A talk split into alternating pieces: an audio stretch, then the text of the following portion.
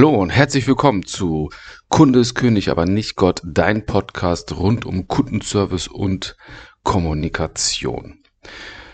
Mein Name ist Fabian, schön, dass du da bist, schön, dass du eingeschaltet hast und ich freue mich jetzt auch auf die nächsten Minuten mit dir. Es wird eine spannende Folge.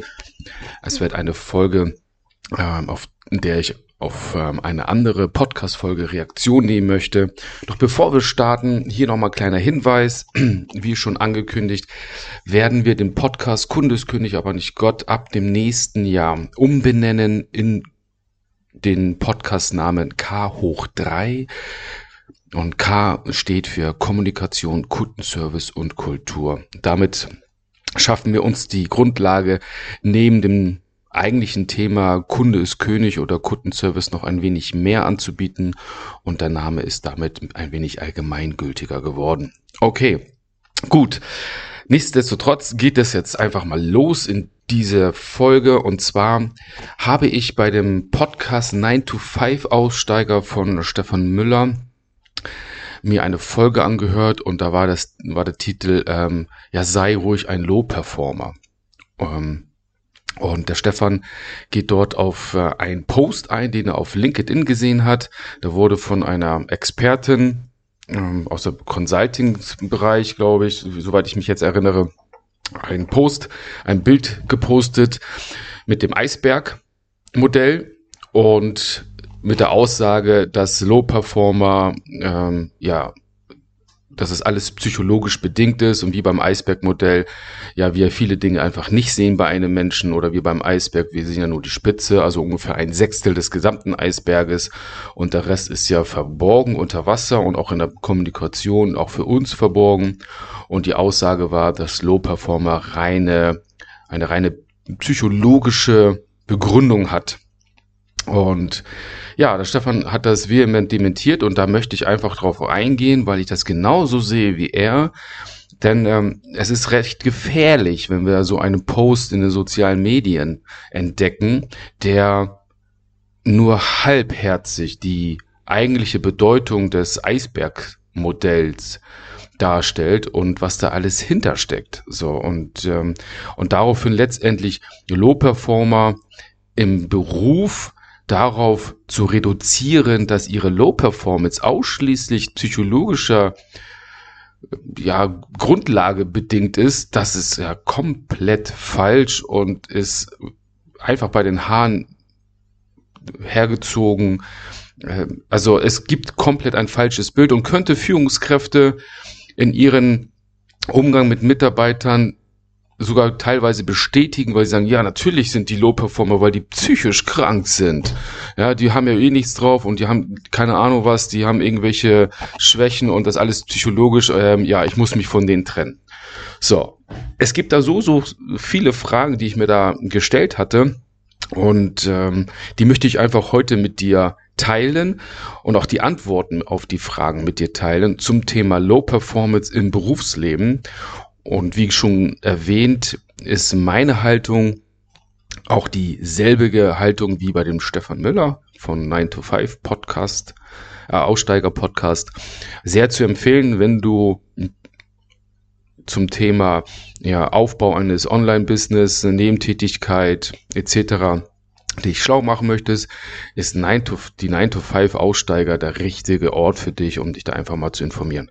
Okay, ähm, also die erste Frage, die ich mir gestellt hatte, die ich jetzt mit dir teile, ist das Eisbergmodell, was wir so kennen. Und wenn du es kennst, dann weißt du auch letztendlich, worauf es münzt. Ist das denn so plakativ überhaupt anwendbar auf den Begriff Low Performer und Mitarbeiter? Meine Antwort ist nein, natürlich nicht, weil alle, die sich mit diesem Modell befassen oder befasst haben, so richtig befasst haben, wissen, dass das Modell ja ein Bild ist, eine Darstellung, wie zwischenmenschliche Kommunikation funktioniert und worauf wir achten sollten.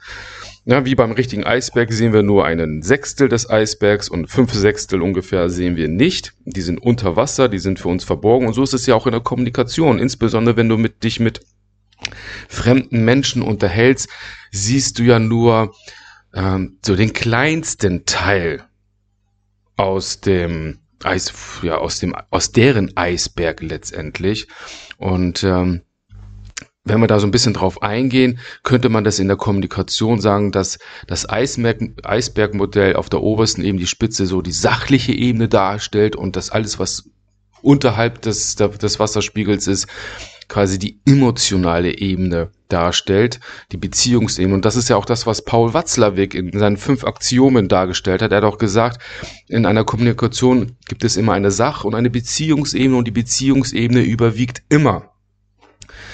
Und das ist ja auch das, was das Eisbergmodell letztendlich darstellen möchte, zu sagen, die Sachebene ist relativ klein im Verhältnis zur Beziehungsebene, was alles so dahinter steckt in der zwischenmenschlichen Kommunikation. Und häufig vergessen wir letztendlich in der Kommunikation uns auf der Beziehungsebene zu treffen, um erstmal den Menschen abzuholen, ja. Deswegen gibt es ja so viele schlaue Köpfe auf unserem Erdballen, die es leider nicht schaffen, diese Beziehungsebene aufzubauen, um ihre Sachebene zu verkaufen. Ja, aber die sachliche Ebene beinhaltet was? Ja, das ist der eigentliche Inhalt. Was gesprochen wird. Das sind Strukturen, Strategien, Prozesse unter anderem. Also alles, was wir Zahlen, Daten, Fakten haben, das ist ja letztendlich mit, den, mit der Spitze des Eisbergs gemeint und alles, was darunter ist, also die emotionale, die Beziehungsebene, das sind so Dinge wie ähm, ja Werte, die ich habe, die ich letztendlich ähm, die ich ja nicht so offen vor mir hertrage, ja. Äh, Bedürfnisse, habe ich Sympathie, habe ich keine Sympathie, habe ich Gefühle, das sind die Beziehungen zu den Menschen. Also das, was jetzt nicht offenkundlich zu sehen ist, das trage ich ja in mir mit und viele, viele andere Dinge auch. So, darauf jetzt letztendlich rückzuführen, dass ein Low-Performer ausschließlich auf dieser Ebene eingeschränkt werden kann, das finde ich fatal. Weil Low Performance ist, was ist das denn überhaupt Low Performance? Wer, wenn du erstmal jemanden ähm, bewerten möchtest, dass er eine schlechte Leistung bringt, hast du denn überhaupt die Wunschleistung qualitativ festgelegt? Das ist erstmal die erste Frage in der Führung. Ja, als Unternehmer, als Unternehmerin, als Führungskraft. Hast du die Qualität der Leistung festgelegt? Also was ist gut, was ist schlecht? Und ähm, hast du das alleine gemacht oder hast du das in Abstimmung mit anderen gemacht? Ja, weil deine, jeder hat ja seine subjektive Meinung zu Thema Qualität. Also, also natürlich haben die Führungskräfte die Verantwortung, Leistung qualitativ zu belegen und messbar zu machen. Dafür gibt es Kennzahlen, ähm, dafür gibt es Schablonen wie was, je, je nachdem, wo du tätig bist, gibt es ja irgendwo einen Qualitätsstandard. Wenn dieser Qualitätsstandard nicht da ist, ja, wie willst du denn eine Leistung bewerten? Und damit ist das Thema Low Performance ja schon mal hinfällig geworden, weil das Thema Low Performance entsteht ja unter anderem auch dadurch, weil die Führungskraft es versäumt hat, eine Quali einen Qualitätsstandard zu definieren. Also das ist mir, das ist mir einfach zu einfach. Auch dieser Poster stimme ich dem Stefan zu. Das ist viel zu einfach zu sagen, ich poste hier das Eisbergmodell und sage, Low Performer sind ähm, sind alles, ähm, die, die Low Performance ist begründet auf, aufgrund der psychischen Schwäche, weil das ja unterbewusst alles stattfindet und viele Leute können eigentlich nichts dafür, dass sie Low Performer sind. Ja, das ist doch totaler Schwachsinn. Ähm, es ist viel zu einfach ausgedrückt und es nimmt letztendlich die, die Führungsverantwortung der Führungskräfte ab, wenn eine Führungskraft das so sieht, nämlich genau erstmal das vorzugeben. Also was sind denn die Strukturen, die, die Arbeitsabläufe? Was ist denn die Qualität, die geliefert werden muss? Und, und, und. Was sind die, wo, in welchen Systemen wird gearbeitet? Wie wird in diesen Systemen gearbeitet? Also, das wird ja letztendlich von der Führung vorgegeben. Und wenn man jetzt einfach als Führungskraft oder, ja, wenn ich das als ehemalige Führungskraft mir anschaue, so, oh, guck mal, ja, Low Performer, ja, das ist alles nur Psychogelaber, ähm, das, das liegt, steckt in dem Menschen schon drin, da kann ich als Führungskraft gar nichts machen. So, und das ist ja letztendlich falsch, weil wenn wir mal richtig reingehen in das Thema Kommunikation, deswegen verurteile ich jetzt mal auch diesen Post, weil hier wurde sehr unsauber recherchiert Und auch die Kernaussage ist einfach falsch und ist zu einsilbig, weil die andere Seite der Medaille, oder man könnte ja auch sagen, das ist ein, ein Würfel, die anderen fünf Seiten des Würfels wurden hier einfach nicht be betrachtet. Also, erst einmal die Frage beantworten, ist das Eisbergmodell dafür überhaupt gebraucht, zu gebrauchen, eine, so eine Aussage zu treffen, dass rein der psychische, der unterbewusste, der, ne, die emotionale Ebene dafür ausschlaggebend ist, ob ein Mensch Low-Performer ist oder nicht. Ja, und, und das alles dort begründet ist. So, und psychologisch begründet und dann ist das Thema durch. Nein, ist es nicht, weil es kommen noch einige andere Faktoren dazu, die letztendlich einen Low-Performer oder Low-Performerin überhaupt äh, zu erkennen geben. Ne? Natürlich kann man sagen, es gibt immer wieder Menschen, die sich im hinter der gesamten Teamleistung so ein bisschen verstecken und vielleicht ein bisschen weniger machen als andere. Aber da gibt es ja noch ein paar andere Fragen, die wir dazu beantworten wollen, wieso das denn so sein kann. Okay, die nächste Frage ist, wenn wir schon sagen, so ein Eisbergmodell hat nicht diese Tragkraft und auch nicht die Aussagekraft, das allgemeingültig zu benennen, zu sagen, Low-Performer sind auf der psychologischen Ebene zu finden. Nächste Frage, ja, was braucht denn das noch? um einen Low-Performer oder Low-Performer zu enttarnen? Gibt es denn überhaupt Low-Performer? Das ist meine Frage. Stellen wir mal diese Frage. Gibt es überhaupt Low-Performer in einem Job? Ich sage nein. Wieso sage ich nein? Ähm, wenn ich Low-Performer habe oder wenn ich Menschen an eine Position setze und die bringen eine gewünschte Leistung nicht, dann muss ich mir erstmal ein paar Fragen stellen. Eine Frage könnte sein, ähm, ist die Kennzahl, also die Qualitätsdefinition richtig? Also wieso schafft die eine Person die festgesetzte Qualität nicht? Habe ich mich da vielleicht in, mein, in, meiner Kennzahl vertan? Also insbesondere, wenn ich jetzt in einem Arbeitsprozess arbeite und sage, ich muss jetzt verschiedene Tätig äh, Arbeitsschritte durchführen, habe eine gewisse Zeit dafür und dann muss auch dieses Ergebnis rauskommen. Und eine Person schafft das regelmäßig nicht. Oder vielleicht auch mehrere Personen schaffen das regelmäßig nicht. So, erstmal die Frage stellen, ist die Kennzahl überhaupt richtig? Habe ich das denn richtig definiert? Zweitens, ist der Prozess denn dafür überhaupt geeignet, diesen Qualitätsstandard zu erbringen?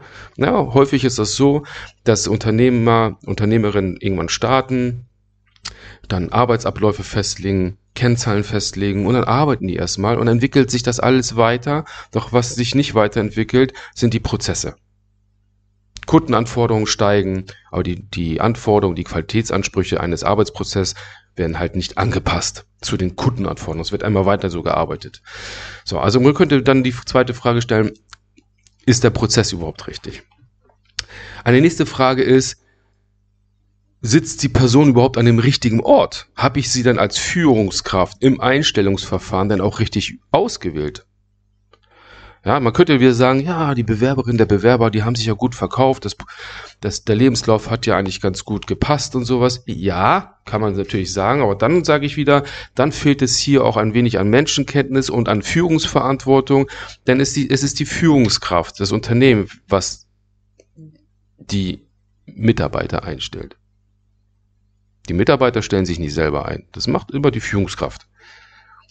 Die Personalabteilung, Geschäftsführer, wie auch immer. Ja? Also hier bedingt es letztendlich die Anforderung, dass diese Personen, die andere Personen auswählen, um jemanden einzustellen, dass die natürlich ein gewisses Maß an Wissen und Kenntnisse über Menschen erlangen, um auch im Rahmen eines Bewerbungsgesprächs herauszufiltern und herauszuhören, herauszusehen, ist die Person denn wirklich geeignet oder versucht die da was zu verstecken. Ja, das wollen wir ja alle. Wir wollen ja immer den besten Eindruck machen, wenn wir im Bewerbungsgespräch sitzen. Also, habe ich überhaupt die, die Person an die richtige Stelle gesetzt und ist sie dann überhaupt auch dann dafür geeignet, dann diese Aufgabe in der Art und Weise auszuführen, wie ich es mir eigentlich gedacht habe? Und die vierte Frage könnte dann lauten, ist die Person überhaupt geeignet dafür? Also habe ich einmal falsch eingesetzt oder ist die Person oder will sie nicht, ne? So, und dann könntet ihr wieder sagen, okay, wenn das, wenn wir jetzt alles abmünzen auf die Person, dass das an der Person liegt, dann könnte ich zwei Fragen stellen. Zu sagen, okay, kann die Person oder kann sie nicht? Dann haben wir wieder, wenn sie, wenn sie es könnte, ja, also sie kann es rein fachlich, okay, dann kann sie es. Wenn sie es nicht kann, woran liegt das? Liegt es am Fachwissen? Können wir ihr beibringen. Ähm, liegt das daran, dass der Prozess so scheiße ist? Können wir den Prozess abändern, damit die Person kann. Und dann ist die zweite Frage, will die Person oder will sie nicht? Wenn die Person will und nicht kann, weil der Prozess blöd ist, ja, dann wissen wir wieder, der Prozess muss angepasst werden. Wenn die Person will, es allerdings aufgrund des Fachwissens nicht kann, ja, dann müssen wir die Person schulen. Hauptsache sie will. Und solange eine, ein Mitarbeiter, eine Mitarbeiterin diesen Job machen will, also wirklich will, ist es für uns ganz einfach als Führungskraft, als Unternehmer, als Unternehmerin, auch für dich, ganz, ganz einfach klarzustellen und einen Plan aufzubauen, wie kann ich diese Person qualifizieren, damit sie das auch wirklich machen kann. Wir haben da eine Herausforderung, wenn die Person es könnte, es ist, die Rahmenbedingungen sind alle gegeben, doch sie will nicht. Ja, dann kann es sein, weil sie nicht will, dass sie dann in diese Low-Performance-Schiene geraten kann. Und dann ist wieder die Frage, wieso will sie nicht? Ja, ich kann, aber mir macht das, die Aufgabe gar keinen Spaß mehr, weil, Punkt, Punkt, Punkt. Ähm, ich möchte mich woanders hin entwickeln. Ich habe jetzt hier zehn Jahre in diesem, in diesem Bereich gearbeitet, ich habe jetzt eigentlich keine Lust mehr. So, dadurch, dass die Mitarbeiterin, der Mitarbeiter das nicht ausspricht, weil das auch aktiv nicht von der Führungskraft abgefragt wird. Normalerweise gibt es jedes Jahr in gut organisierten Unternehmen Mitarbeitergespräche. Mindestens einmal im Jahr, um genau solche Entwicklungsstufen zu erkennen, aufzunehmen und dagegen zu wirken. Also wenn die Person nicht will, ähm, dann kann sie in diese, in diese Leistungs, in dieses Leistungsloch fallen und natürlich weniger Leistung bringen und weniger Qualität bringen. Und dann ist halt die Frage, die wir uns stellen, ja, was ist der Grund dahinter, warum diese Person jetzt gerade nicht will? Da kann es unterschiedliche Antworten geben. A, sie möchte sich umorientieren. B, sie hat generell gar keinen Bock mehr in diesem Unternehmen zu arbeiten, ist schon auf der Suche, ähm, hat leider noch keine Alternative gefunden und, und, und. Ja, und das können wir aufdecken. Und das, das, was wir aufdecken wollen, das ist in diesem Eisbergmodell der untere Teil. Und es ist unsere Verantwortung als Führungskraft, durch gute Fragen, durch gute Gespräche, diesen unbekannten Teil immer ein Stückchen bekannter zu machen. Was sind denn die Werte?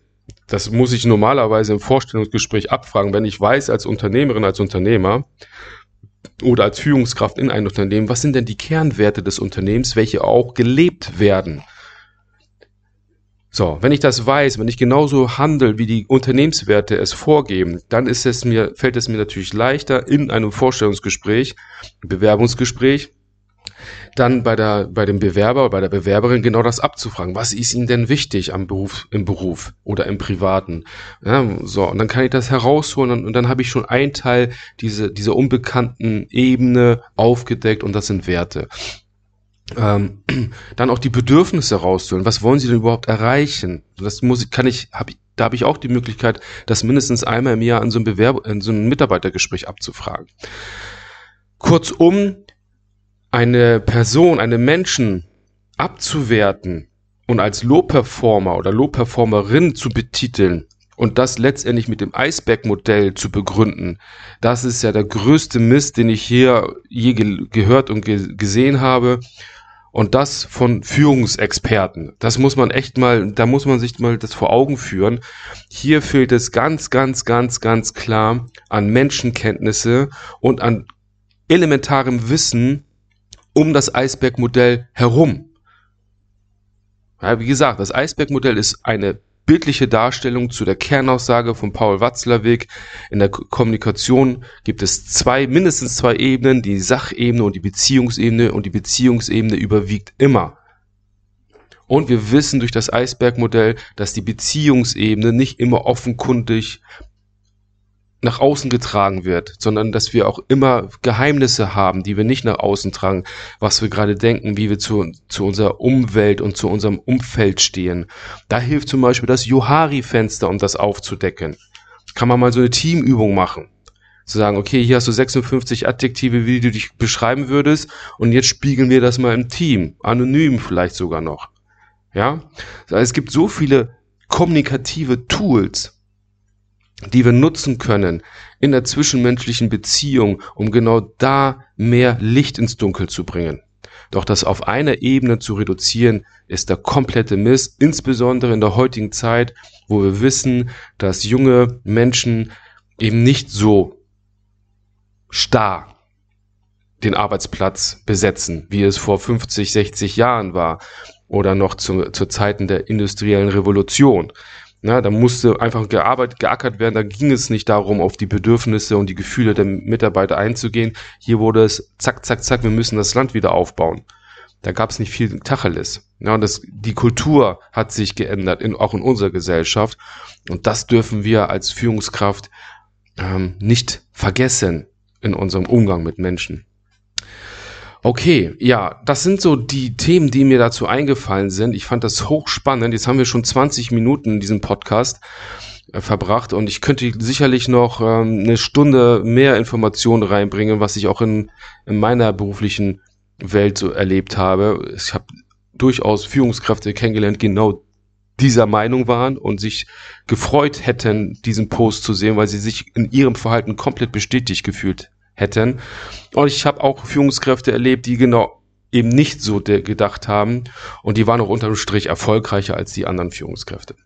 Okay, ja, das ist erstmal zu der Reaktion von dem von der Podcast-Folge zum Thema Low Performer vom dem 9 to 5 Aussteiger Podcast von Stefan Müller. Hört rein, ist sehr zu empfehlen, kann ich euch nur ans Herz legen. Viele interessante Interviews, die er geführt hat und gute Inhalte auch zum Thema äh, ja, Online-Business-Aufbau etc. pp. Okay, abschließend danke ich dir, dass du bis zum Ende zugehört hast. Ich freue mich jetzt noch auf deine Bewertung am Ende der Folge, weil nur mit deiner Unterstützung können wir den Podcast bekannter machen und anderen Menschen zugänglich machen.